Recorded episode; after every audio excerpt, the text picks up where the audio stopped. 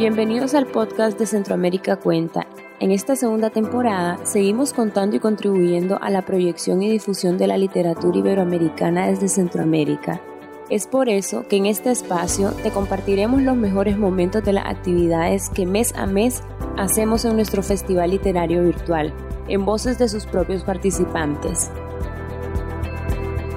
Las actividades sobre las que escucharás están disponibles en nuestros canales de YouTube y Facebook. Seguí nuestro Instagram y Twitter para conocer sobre nuestra programación mensual. Búscanos como Centroamérica Cuenta. Las actividades de noviembre en Centroamérica Cuenta estuvieron centradas en la obra del escritor salvadoreño Salvador Salazar Arrué. Esto a propósito del aniversario 47 de su fallecimiento. A continuación, escucharemos fragmentos de dos de las tres actividades que se concibieron como una forma de reavivar el interés por su obra artística, narrativa, periodística e intelectual. Primero, oiremos al escritor nicaragüense Sergio Ramírez sobre su acercamiento a la obra de Salarrué. Mi, relación eh, con Salarrué viene desde la adolescencia, cuando descubrí que todo lo que se escribía en Nicaragua en, cuento, cuento vernáculo, tenía una referencia invisible hasta entonces para mí, que era Salarrué.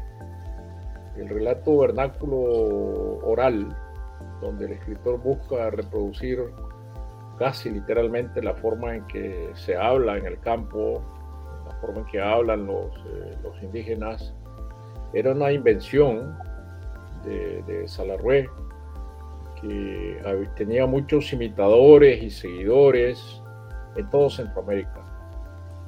Y el cuento que se escribía en Centroamérica, el cuento vernáculo, tenía este referente permanente, como te digo, invisible, en, en Salarrué. Hasta que me encontré con Salarrué, yo descubrí que el lenguaje que yo tenía, el literario que yo tenía en el oído de decenas de escritores nicaragüenses, y después cuando llegué a Costa Rica también lo comprobé, eh, era, era Salarre. Había inventado un estilo de, de, escribir en, eh, en, Centroamérica, como te digo, o como les digo, está basado en la literalidad de percibir con el oído eh, el relato. Por eso es que cuando uno penetra en el mundo de Salarrué, en este mundo oral, se encuentra con una especie de, de muro que lo va despejando a medida que penetra en la lectura del, vocabulario, eh, del habla, que incluso en términos ortográficos está sincopada para reproducir eh, exactamente la manera en cómo la gente,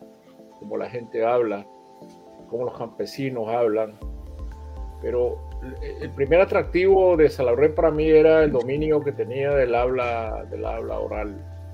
Y el segundo era su capacidad de síntesis, es decir, la brevedad de sus cuentos, eran eh, con, unas pocas pinceladas podía resolver las situaciones y siempre tenía, eh, tenía preparado un final dramático, digamos, un final, un, cierre, un cierre maestro. Y yo aprendí desde entonces que sin el cierre maestro el cuento no, no es posible o el cuento se debilita. Tiene que ir todo caminando hacia ese fin, hacia ese golpe de efecto que Salvarre sería dar, sabía, sabía dar. Escucharemos a Philippe Laprune de Francia narrando sobre cómo descubrió al escritor salvadoreño en cuestión. Yo no sabía nada de literatura centroamericana salvo Asturias y un poquito de Cardosa y Aragón, que es lo que había en Francia, pero muy poquito más.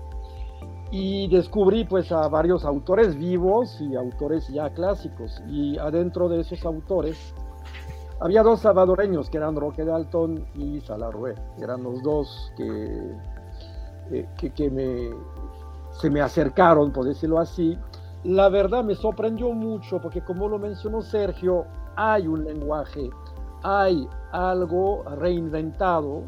Me daba cuenta mal, pero me daba cuenta que eh, un poco como los personajes de Rulfo son campesinos que no hablan como campesinos, pero nosotros pensamos que sí es una voz muy especial que Rulfo les da a unos indígenas. Y Salarue es igual.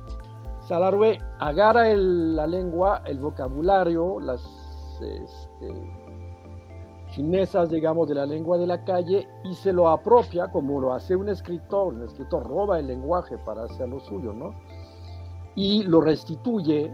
Y entonces yo pensaba que así hablaban los niños en la calle del Salvador. Em, y lo que más me impactó, y eso es la marca de los grandes escritores, que el tiempo decide quiénes son, es que finalmente leyendo a Salarrué es uno de esos autores que me dan la impresión de que entre más local, más universal. Quiero decir, entre más va a excavar en su raíz, en su propio mundo, más cercano lo tengo.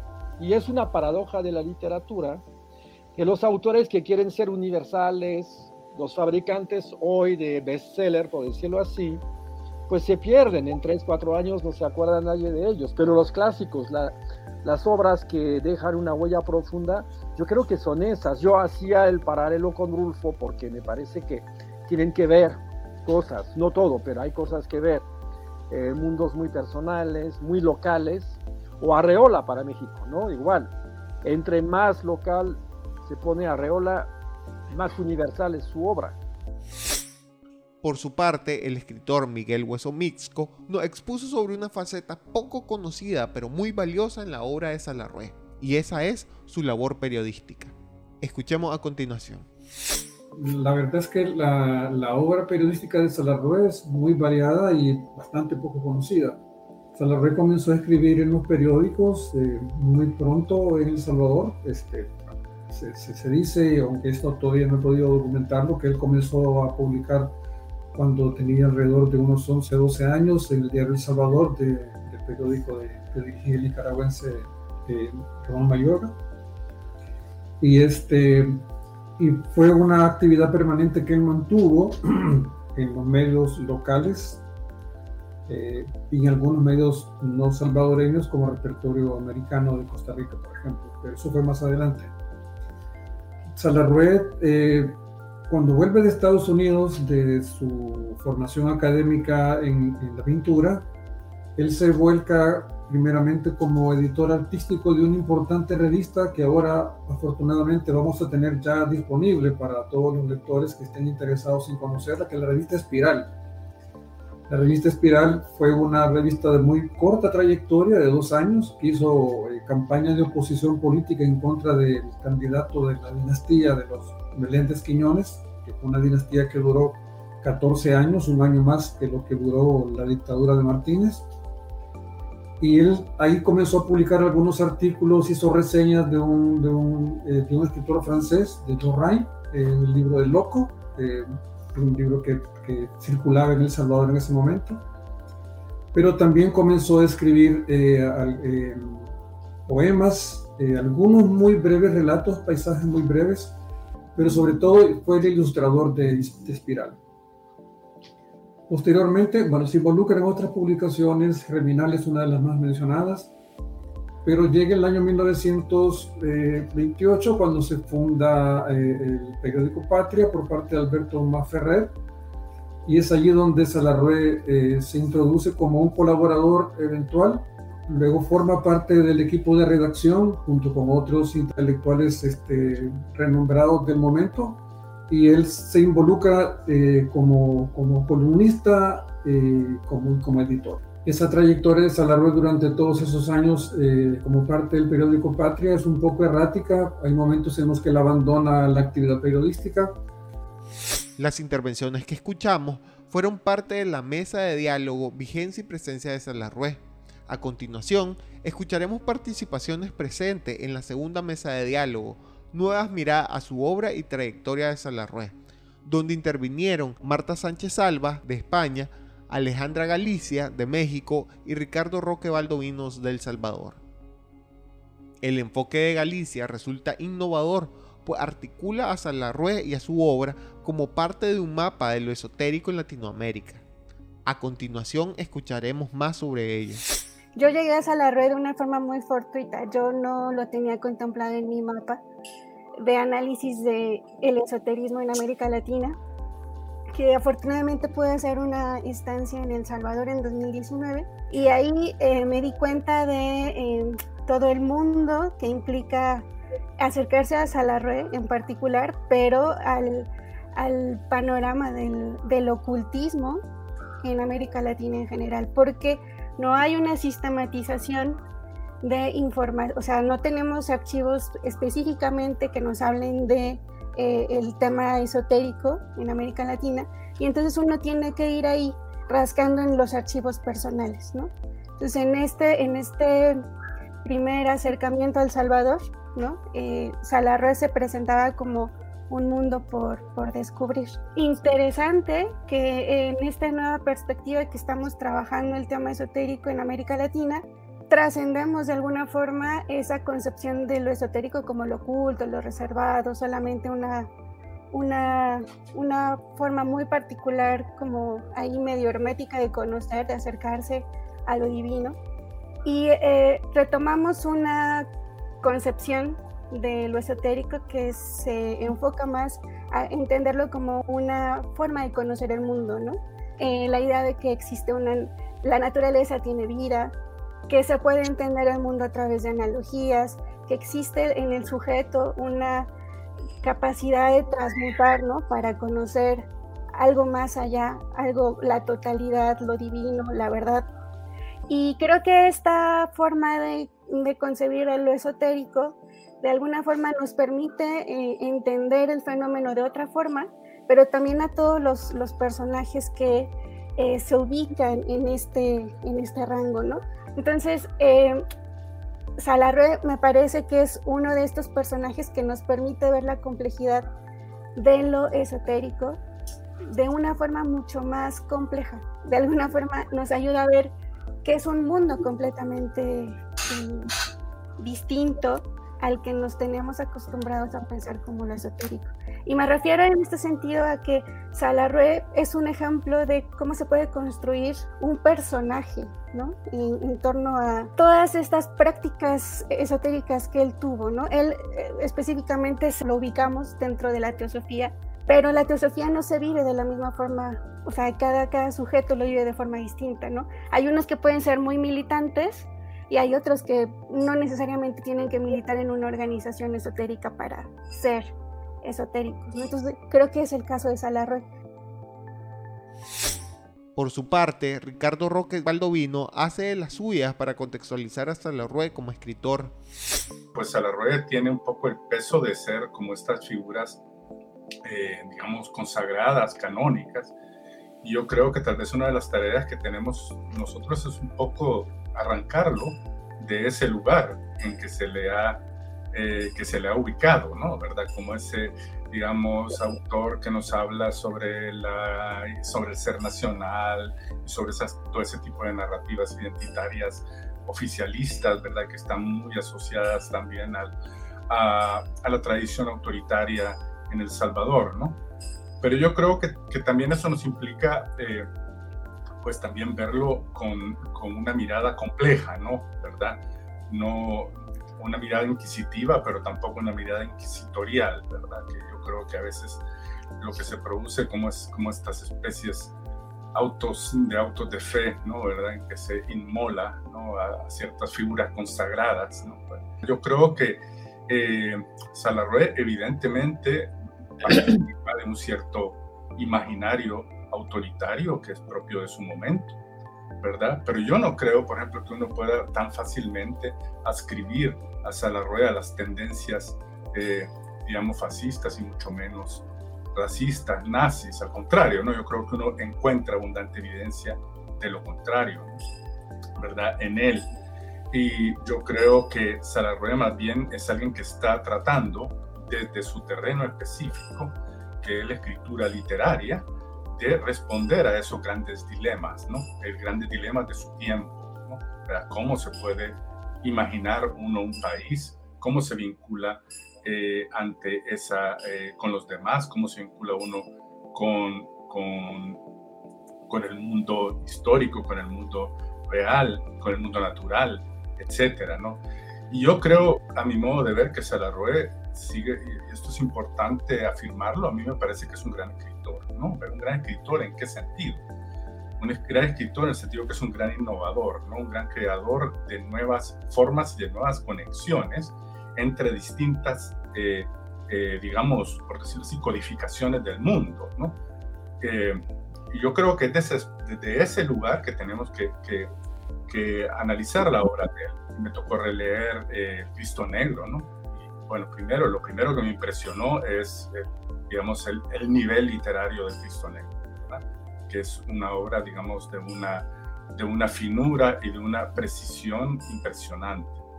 Y luego también lo que está tratando de hacer él, eh, digamos, recogiendo y mezclando distintos materiales. Yo creo que ahí es una especie de, de síntesis entre, por decirlo así, tres, tres formas, ¿no? ¿Verdad? Eh, que son eh, la historia de los santos, la historia de santos, que es una tradición narrativa importantísima, ¿verdad? Eso era lo que leía todo el mundo desde, no sé, desde, desde la contrarreforma, que es una, hasta cierto punto las geografías y las historias de santos le disputan el espacio a la novela secular, ¿no? Porque nos, nos cuentan, digamos, historias eh, turbulentas y con, llenas de peripecias, pero de figuras consagradas por, por el canon eclesiástico por otro lado, de la leyenda romántica y de las historias de artistas, ¿no? ¿Verdad? que Salarrué, por ejemplo, uno de sus primeros cuentos que se llama, como se llama El alma en la piedra, si no mal no recuerdo, es precisamente la historia de un artista. Entonces, allí él hace esta construcción en la que evidentemente trata de, de retomar la figura del artista, un poco como esta especie de, de líder carismático, ¿no? ¿verdad? De figura que es capaz de eh, contener los sentidos eh, últimos de, de, la comunidad, de la colectividad, ¿no? Por último, Marta Sánchez nos aporta una anécdota del escritor salvadoreño y cómo él articulaba su pensamiento artístico y científico. Y era el año 1954 cuando la Universidad de Columbia invita a Salarrué a participar en una conferencia. Gabriela Mistral también estuvo allí, Rafael, Rafael de, de, Valle ¿no? y otros. ¿no? Y bueno, y esto es a través de la correspondencia ¿no? personal que, que, llegamos a, a, saber sobre este, estas cosas. Y Salarrué contesta uh, sugiriendo, planteando una presentación.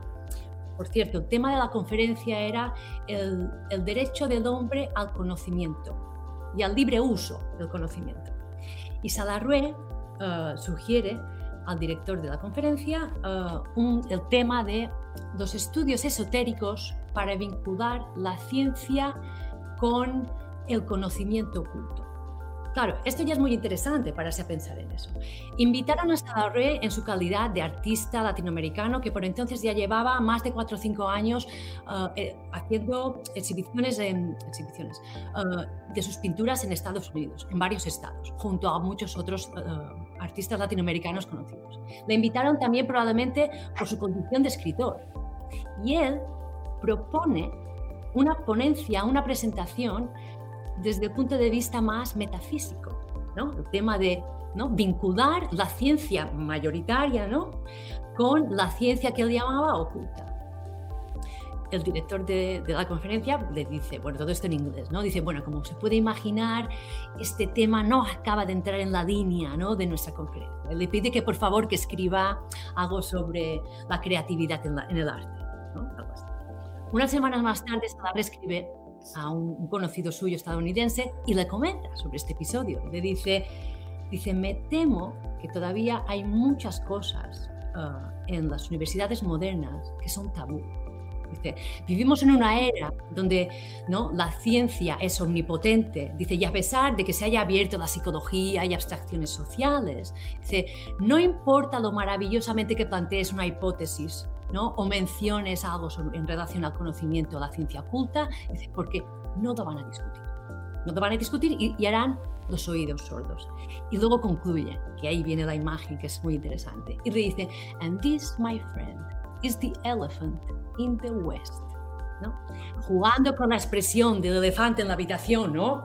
que hay obvio y nadie, todo el mundo ignora, ¿no? y además ese elefante que que simboliza tan bien ese momento, ¿no? El elefante, ¿no? Lo oriental, ¿no? De todas esas filosofías, cosmogonías y, pensamientos orientales en la habitación de Occidente.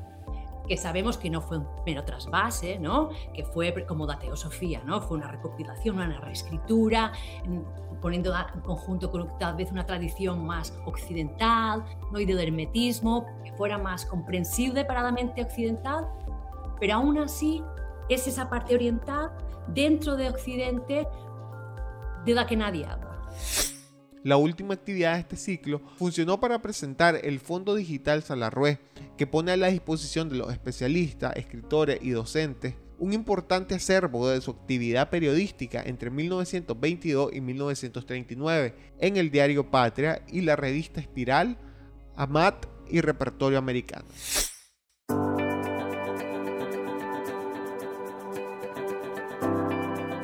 Gracias por escuchar este episodio. Te recordamos que las actividades sobre las que escuchaste en este capítulo se encuentran disponibles en nuestros canales de YouTube y Facebook. Seguí nuestro Instagram y Twitter para conocer sobre nuestra programación mensual.